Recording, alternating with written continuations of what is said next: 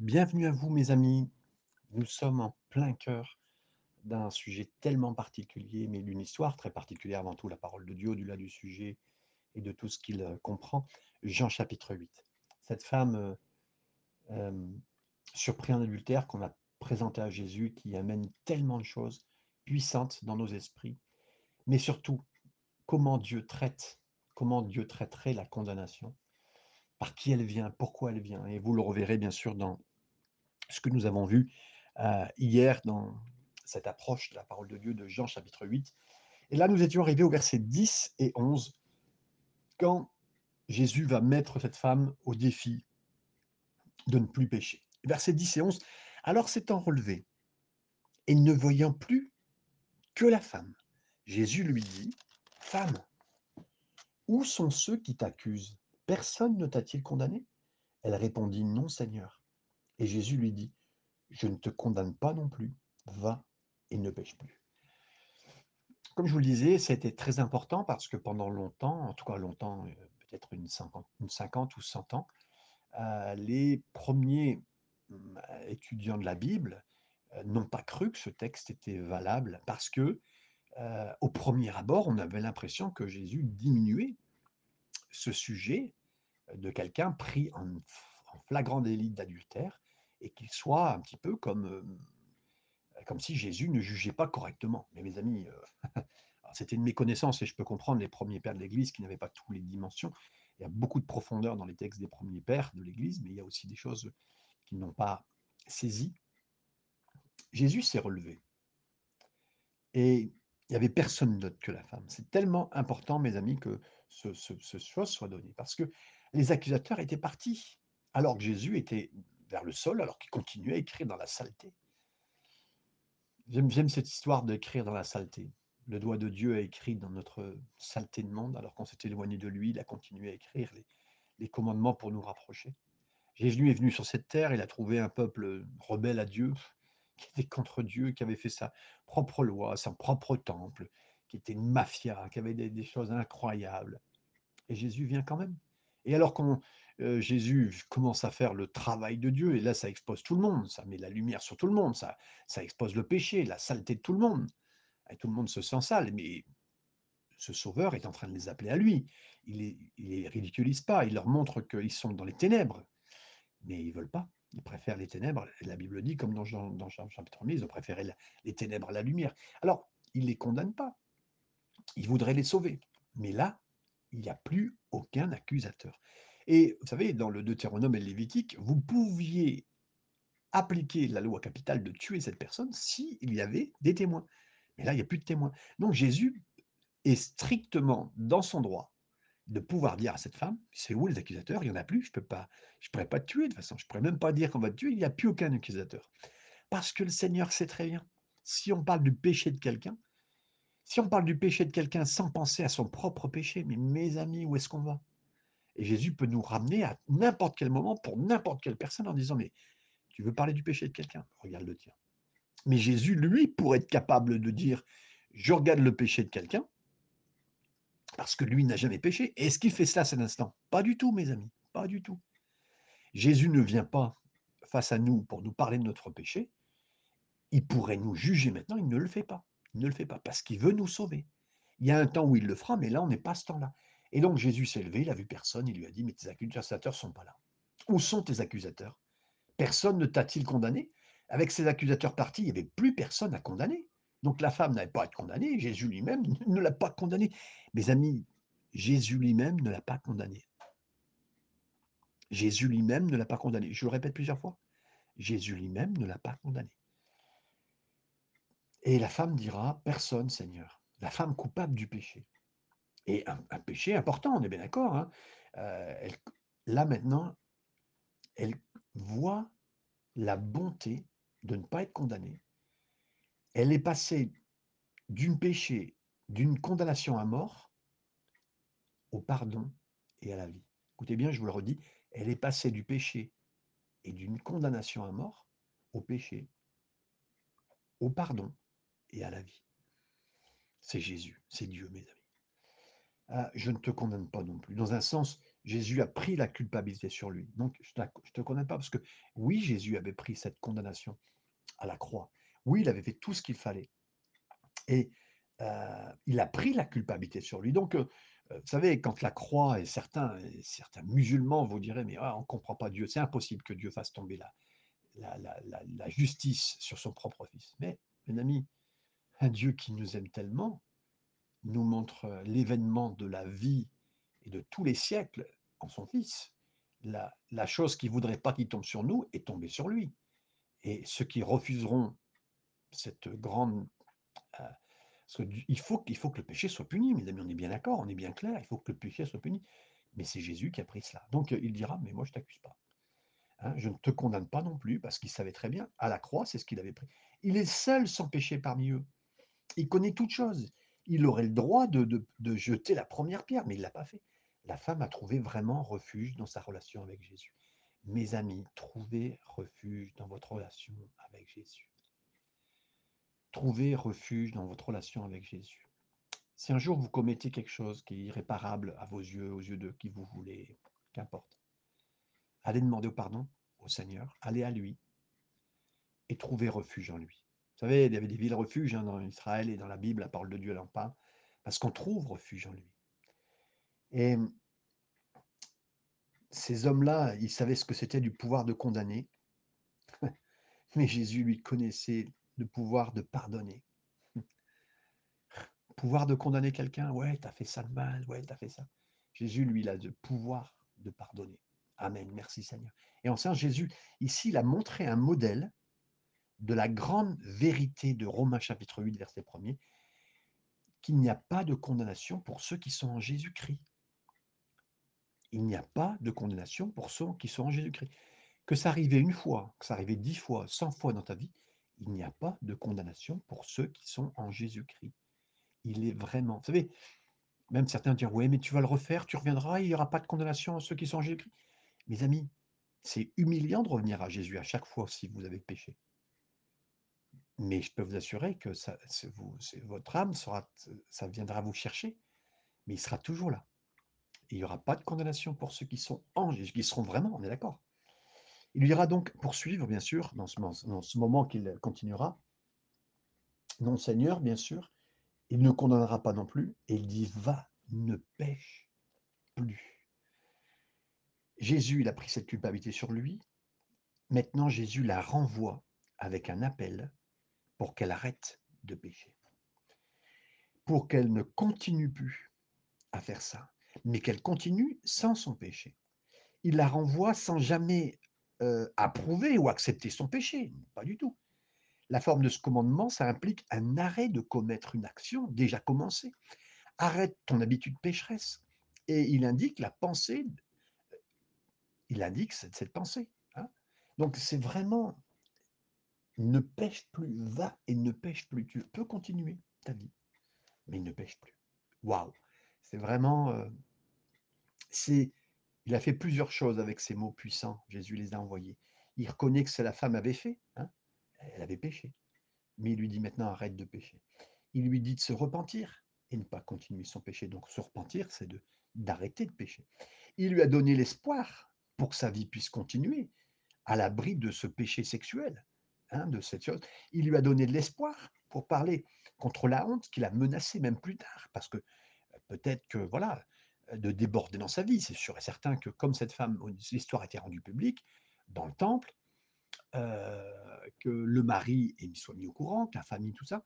Mais le plus important, c'est ce que Dieu disait, c'est ce que Jésus disait, et de le chemin qu'elle pouvait maintenant continuer. Donc la femme avait besoin d'espoir, parce que les conséquences aussi de son péché à ce moment-là étaient assez graves, bien sûr. Après cela, ce serait probablement évité par sa communauté, même rejeté par son mari, peut-être même divorcée, en supposant qu'elle soit mariée ou fiancée, hein, c'était comme ça que ça se passait, mais de savoir ce que Dieu en pensait serait beaucoup plus important. Et là, je m'arrête, mes amis. Je sais qu'il y a beaucoup de conséquences, parce que la Bible a dit que ce que tu moissonnes, tu le récoltes. Et Dieu est bon de faire comme cela, parce que ça nous évite de retourner en arrière, de retomber dans les épines. Ce qu'on sème, si on sème des épines, on récolte des épines, ça nous fera du mal, mais au moins ça nous empêchera de retourner en arrière et de, de retomber dans la bêtise. Mais on, a semé. Et c'est pas du tout heu, c'est ce qui a été semé, hein. Le bien comme le bien est semé, les bonnes choses peuvent être semées bien. Mais là, le Seigneur, bien sûr, enlève la culpabilité, enlève la condamnation, enlève la condamnation à mort et fait que la personne peut continuer. Et merci Seigneur, je loue le Seigneur pour qui il est, pour ce qu'il fait et pour sa grâce dans chacun. Verset 12, Jésus parla de nouveau et dit, Je suis la lumière du monde, celui qui me suit ne marchera pas dans les ténèbres, mais il aura la lumière de la vie. Je ne connaissais pas trop ce passage tel que je vais vous en parler là, mais Jésus parle de la lumière du monde. Si on parle de l'arrangement de l'évangile de Jean, ici, c'est un texte commun, c'est un incident de cette prise de femme avec une adultère qui a, qui a interrompu Jésus qui était en train de parler moment de l'endroit du tribunal du temple, hein, dans les jours qui ont immédiatement suivi la fête des tabernacles. Maintenant, il reprend son enseignement. Il dit, je suis la lumière du monde. La lumière, c'est toujours été le symbole de la fête des tabernacles. On mettait des lumières dans ces petites tentes, dans ces endroits, dans ces cabanes qu'on faisait. Pendant la fête, il y avait nombreux emblèmes hein, des cérémonies qui sont souvenus de, du pilier, de, la nuée qui était là pour montrer le chemin en Israël pendant l'Exode. Et maintenant, Jésus prend le symbole de cette lumière pour dire, je l'applique à moi-même, je suis la lumière du monde. Et c'est beau parce que à l'époque, mes amis, le mouvement religieux est tellement plus bas, il n'y a plus de lumière dans le temple. Il n'y a plus de vraie lumière. On allume le temple, mais il n'y a plus de vraie lumière. Comme du temps de Samuel, où il n'y avait plus vraiment de parole, il n'y a plus de lumière. Mais là, Jésus vient, et Barclay et d'autres connectent la lumière du monde avec ce qu'il vient de dire, avec les cérémonies associées de la fête des tabernacles, connue sous le nom de l'illumination du temple. C'était une coutume pour la première nuit, pendant chaque nuit de la fête des tabernacles, d'illuminer les deux grands euh, lustres, entre guillemets, d'or dans la cour des femmes. Dans la lumière, ça éclairait tout Jérusalem, tellement c'était puissant. Mais cette nuit-là, ils organisaient une danse, même une festive, par la lumière, comme le dit Alford. Et là, il s'agit d'un contraste fort, et très fort avec les ténèbres, parce que ceux qui viennent de lui apporter une femme en prise en adultère, ça, c'est les ténèbres qui sont venus. Ils sont venus comme un fleuve. Ils sont venus pour balancer de la saleté. Et là, c'est le style même de la divinité qu'on essaye de voir et qu'on emploie pour euh, avant. Et là, dans l'évangile, on voit et dit voilà, moi, je suis la lumière du monde. Je ne suis pas venu pour vous amener la saleté. Je ne suis pas venu pour vous amener la condamnation. Je ne suis pas venu pour vous amener la religiosité qui pointe le doigt sur les uns, sur les autres. Non. Et il dira ce qui me suit, celui qui me suit vraiment, il ne marchera pas dans les ténèbres. Et Jésus, c'est vraiment la lumière du monde, qui, apporte la lumière à ceux qui le suivent. Tu pensais que tu étais dans les ténèbres, la condamnation est venue sur toi. Va vers Jésus. C'est lui la lumière du monde. Et quand on le suit et quand on reste à sa lumière, on ne marche plus dans les ténèbres. Quelque part, c'est même quelque chose pour cette femme qui était là, pour la femme qui était euh, qui, sort ses péchés, à qui il a dit va ne pêche plus, suis la lumière du monde. Suis je suis la lumière du monde, mais suis-moi. Et celui qui me suit, si un homme pouvait voyager aussi vite qu'il pouvait, euh, bah, il suivait le soleil parce que c'était la lumière, hein, et il serait toujours dans la lumière du temps de, Jésus. Mais si le jour doit jamais venir quand euh, vous êtes là, si, vous êtes de nuit, vous voyez pas très bien votre chemin, vous n'êtes pas. Mais celui qui suit le Christ, il marchera jamais dans les ténèbres. C'est Spurgeon qui avait fait cette remarque. Les Écritures hébraïques, elles parlent souvent de la parole de Dieu comme la lumière. Ta parole est une lumière à mes pieds, une, une, lampe à mes pieds, une lumière sur mon sentier. Psaume 119, verset 105. Oh, envoie ta lumière et ta vérité. Laisse-les laisse -les, laisse -les me conduire, comme dira le psaume 43, verset 3. Puisque Jésus est la parole. On le sait dans Jean chapitre 1er, verset 1er. Il est parfaitement logique aussi qu'il soit la lumière. Et donc, tout ce passage prend un sens incroyable.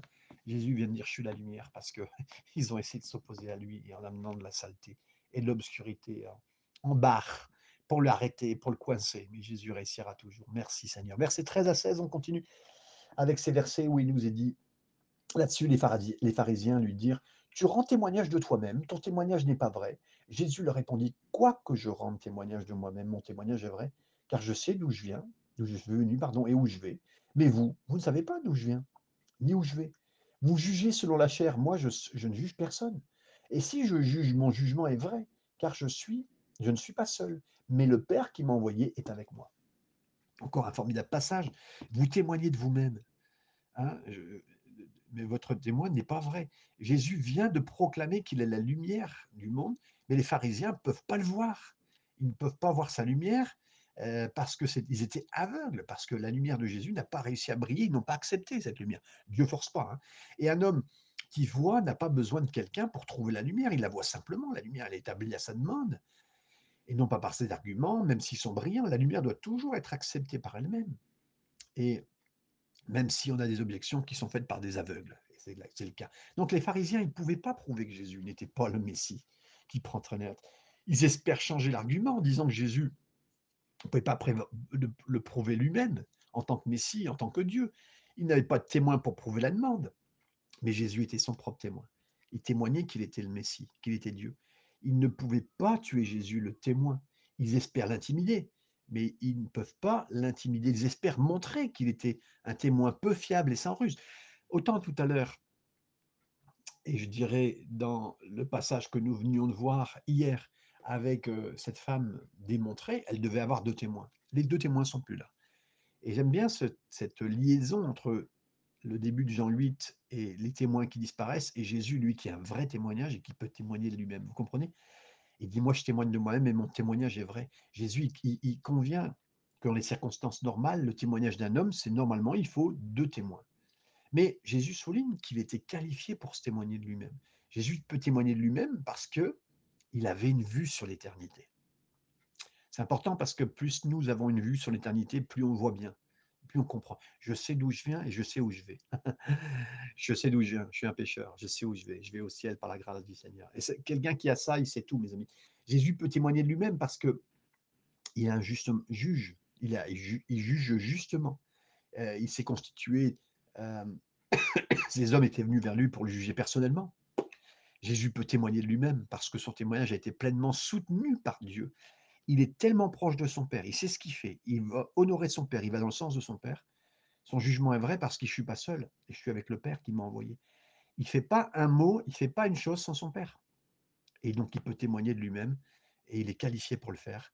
Je suis avec le Père qui m'a envoyé. Et bien que les chefs religieux aient protesté, mais Jésus était absolument installé et sécurisé dans son identité. Parce que toutes les voix qui lui ont dit autrement, eux, ils n'étaient pas installés dans la vérité de Dieu et en sécurité dans leur identité, parce que c'est Jésus, notre, notre, modèle en Dieu, de cette façon de, d'écouter son Père et de faire tel que son Père avait demandé. Verset 17-18, je continue. Il est écrit dans votre loi que le témoignage de deux hommes est vrai. Je rends témoignage de moi-même et le Père qui m'a envoyé rend témoignage de moi.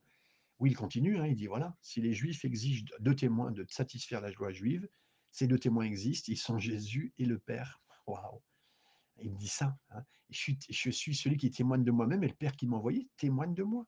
Le Père également témoigne que Jésus est le Messie. On l'a vu quand, euh, au moment du baptême, on le saura aussi au moment de la, euh, ce qu'on appellera la montagne de transfiguration. Il viendra dire, waouh, et c'est vrai, et nous on le sait parce qu'on lit la parole, on le sait aussi. Donc oui, mes amis, oui. Et après, Dieu fera des signes et des prodiges pour assurer que c'est bien Jésus, c'est bien Jésus qui est le Fils de Dieu, qui est de ce Fils de, envoyé du Père. Et les signes sont là pour prouver, pour attester. Et comme nous d'ailleurs, nous croyons dans les signes, parce que c'est attesté par Dieu. Et dans la même continuation, on fait parce que Jésus a fait ça, et on fait la continuation dans le même état d'esprit. Versets 19 à 20. Ils lui dirent donc, Où est ton Père? Jésus répondit, Vous ne connaissez ni moi ni mon Père. Si vous me connaissiez, vous connaîtriez aussi mon Père. Verset 20. Jésus dit ces paroles enseignant dans le temple au lieu où était le trésor. Et personne ne le saisit parce que son heure n'était pas encore venue. Où est ton Père? Ben, Ils ont Probablement, c'était une insulte, hein, vous savez, c'était une insulte à l'époque qui coupait, hein, qui faisait du mal à Jésus. Ça fait référence à la controverse qu'il y avait sur la naissance de, Jésus, parce que sa mère, Marie, soi-disant, était vierge. Et les rumeurs auxquelles ça tournait autour, c'est donc c'était un enfant pas légitime, parce qu'on ne comprenait pas sa, conception. Donc c'était une conception impure. Hein. et en Orient, quand vous interrogiez la paternité d'un homme, ça veut dire euh, euh, d'où il vient, c'était une insulte sur, sa, sur cette, sa légitimité. On aurait pu le traiter comme un terme, je vous dire, c'est le terme qui pourrait utilisé, de bâtard.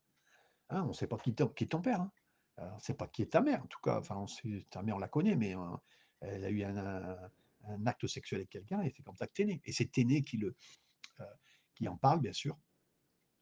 Donc, euh, il dira, mais vous ne me connaissez ni moi ni mon père. Donc, vous ne me connaissez pas moi, vous connaissez pas, vous pensez que ma mère, bien sûr, sa mère, c'était, euh, Marie sur la terre, et vous pensiez connaître mon père, entre guillemets, Joseph, mais en, en se référant à la parenté de Jésus, les, les pharisiens, ils pensaient qu'ils avaient des informations euh, scandaleuses sur Jésus, de préjudice à son sujet. Mais là, ils ont dû réfléchir à comment ils allaient réagir parce que Jésus les a coincés. Jésus a clairement indiqué qu'ils ne savaient rien sur lui ou sur son Père. Ils sont vantés de leur connaissance de leur Dieu. Mais Jésus leur dit, mais vous n'avez aucune, aucune connaissance de Dieu, de mon Père, comme le signale encore de nouveau Maurice. Et il parlait dans l'endroit du trésor. Jean nous rappelle que Jésus avait ce débat avec ses adversaires dans le lieu le plus public de Jérusalem, juste sur le mont du temple. Et pourtant, personne n'a pu mettre la main sur lui. Son temps n'était pas venu. Et j'aime ça tellement parce que ça veut dire que Jésus restait en contrôle, mes amis. Il restait en contrôle. Et, quand on dit qu'il s'est donné à la croix, c'est parce qu'il s'est donné. Il, il pas. Euh, quand il s'est donné, c'est qu'il s'est donné. Mais si, son temps n'était pas venu, voilà. Et même pour nous, si notre temps un jour n'est pas venu, il n'est pas venu. Si vous vivez un jour un accident, si votre temps n'est pas venu, il n'est pas venu. Et vous pourrez prier un jour sur un lit d'hôpital ou sur un grand problème, sur quoi que ce soit. Seigneur, si ton temps est venu pour moi, il est venu. Comprenez cette dimension de ce que Jésus disait?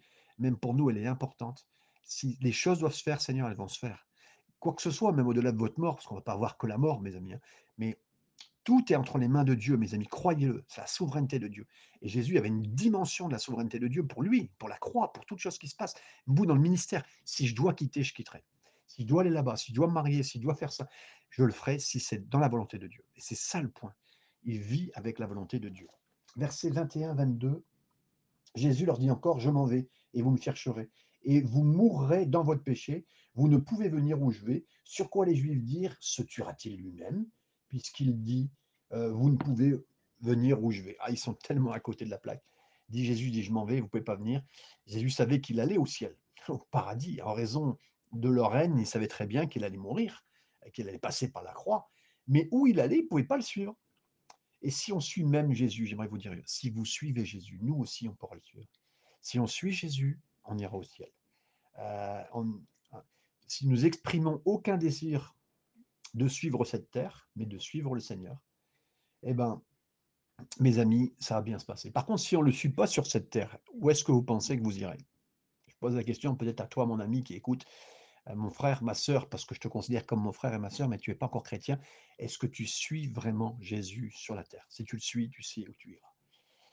Et alors, cette autre insulte contre Jésus, se tuera-t-il? Ils ont cru que Jésus allait suicider. Les Juifs de Jésus, ils ont enseigné, ils ont enseigné que les plus bas niveaux de l'enfer, Hadès, c'était pour ceux qui se suicidaient. C'est-à-dire que si vous voulez, c'est comme si vous mettiez un niveau 1, 2, 3, 4, entre guillemets, je dis 4 pour, euh, pour l'histoire, et le, niveau le plus bas de l'enfer, c'est pour ceux qui sont suicidés. Tout le monde va en enfer mais ceux qui se sont suicidés, ils vont à l'enfer. Donc les, pharisiens, ils ont essayé de tordre les mots de Jésus pour dire, ah ben, il implique qu'il va se suicider, qu'il va se damner, qu'il va...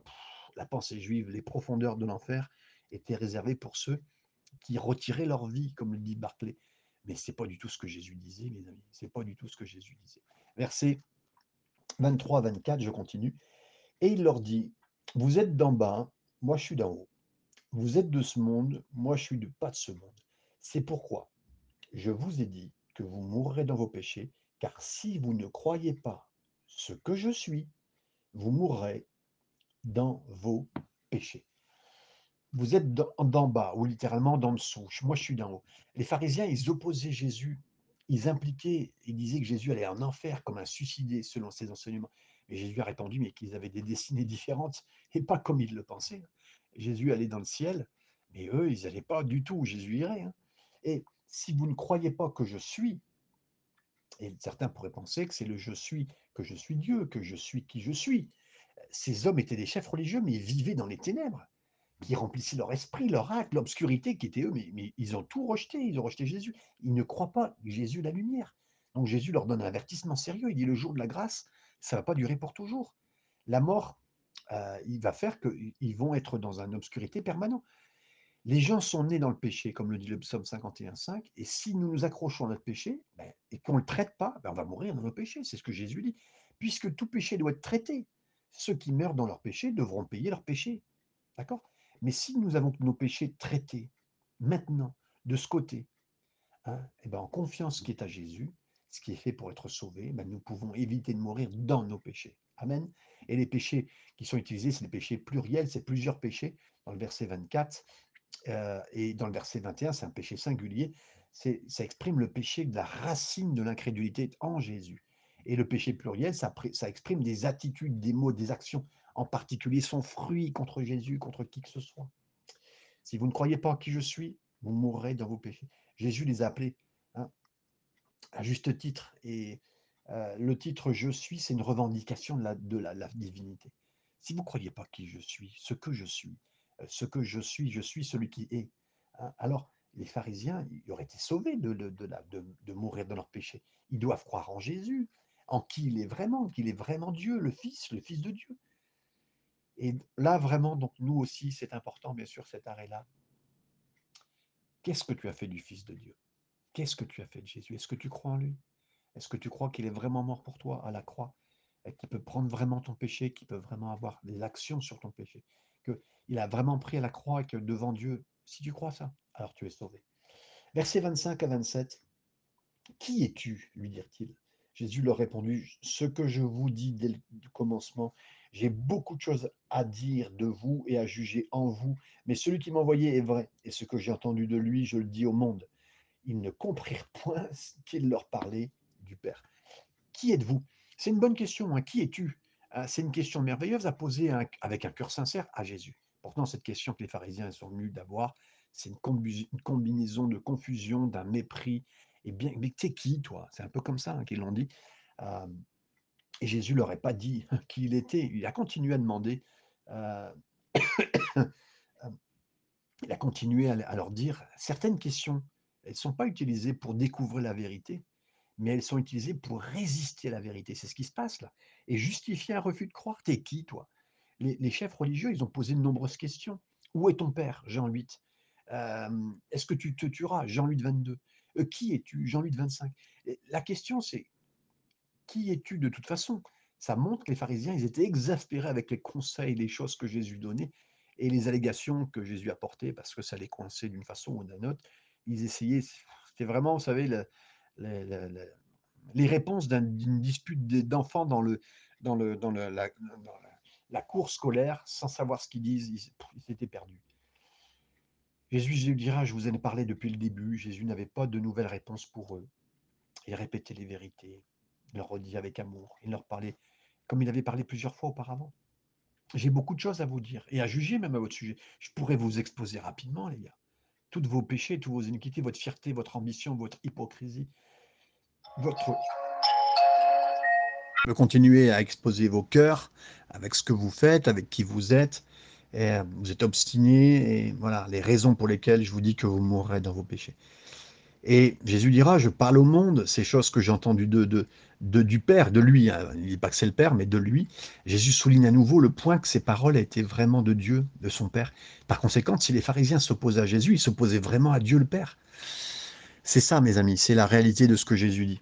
Euh, versets 28 à 30, et on finira avec ces versets. Jésus leur dit donc, quand vous aurez élevé le Fils de l'homme, alors vous connaîtrez ce que je suis, et euh, que je ne fais rien de moi-même, mais je parle selon ce que le Père m'a enseigné. Celui qui m'a envoyé est avec moi. Le Père ne m'a pas laissé seul, parce que je fais toujours ce qui lui est agréable. Verset 30. Comme Jésus parlait ainsi, plusieurs crurent en lui. Euh, il dit quand Jésus sera, enfin, il dit quand je serai élevé. Et là, bien sûr, l'élévation qu'il parle, c'est bien sûr la croix. C'est une élévation euh, que nous on pourrait penser normalement. Il ne s'agit pas des applaudissements, de la célébrité. Non, non, non, non, non. Vous savez, euh, réfléchissez bien à ce que comment Jésus veut que vous soyez élevé. Et comment Jésus a été élevé, d'abord lui. Il a été élevé sur une croix, il a été élevé crucifié, et on voit en plus l'élévation. L'élévation que je peux voir aussi, c'est l'élévation, le fait qu'il a obéi parfaitement à son Père. Mais il, il été élevé, il a été élevé en disant, on peut dire de lui, il a parfaitement obéi à son père. Et il a dit, mais je ferai rien de moi-même. Il leur précise, il leur dit, je ferai rien de moi-même. Il a, justifié ce qu'il faisait. Je fais, ce que j'entends parler, de, j'agis ce que j'entends parler de l'autorité de mon père. Le père ne m'a pas laissé seul. Il parle de son unité avec son père et il poursuit, continuera avec son père. Et Jésus est proche de son père plus que jamais. Il le dit à cet instant. Je fais toujours les choses qui lui plaisent. Jésus était audacieux de dire, je fais à ses adversaires, je fais, je fais ça, je fais ça pour lui plaire, je fais ça, je l'aime. Euh, et là, ça, c'est une réponse qui met en silence les ennemis. Et c'est un témoignage remarquable de vraiment l'amour de Jésus pour son papa et la façon dont il le fait. Je fais toujours ces choses qui lui plaisent. Il est euh, à cet instant, il dit voilà, euh, c'est facile de dire que je fais toujours la volonté du Père quand vous, discutez des points théologiques. Mais là, non, non, c'est une autre chaise entière de faire la volonté du Père quand euh, vous allez à la croix. La croix qui prouve votre obéissance parfaite, telle que Jésus l'a fait. Et il dit ces mots et beaucoup cru en lui, parce que quand les pharisiens l'entendent dire, Jésus parlait, et là, et les gens qui s'opposaient, mais lui, il avait beaucoup et beaucoup de monde l'a entendu, ils ont cru en lui, ils ont cru malgré cette opposition évidente qui était forte contre lui, des chefs religieux. Jésus a un message d'unité avec son Père. Il est bien reçu parce qu'il a une vie cohérente avec son message. Souvent on le dit, hein, moi je leur dirais, mais le, message d'un prédicateur, c'est qui il est. Le prédicateur, c'est lui le message. C'est lui le message. Et donc, contrairement aux pharisiens, on pouvait voir que Jésus était proche de Dieu. Les pharisiens, ils cultivaient une image d'intimité avec Dieu, soi-disant mais il est évident qu'ils n'étaient pas réellement proches de Dieu. Et c'est leurs actes qui le démontraient. Jésus, c'est vraiment tout l'inverse. Mes amis, ça sera nous pareil. Que le Seigneur nous bénisse. Il nous encourage à être proche de lui et aussi qu'il vous encourage à être proche de lui. Que le Seigneur vous bénisse dans tous ces instants et dans sa grâce et dans sa gloire, tel que Jésus a été béni et que nous, on puisse suivre vraiment le Seigneur. Amen et Amen.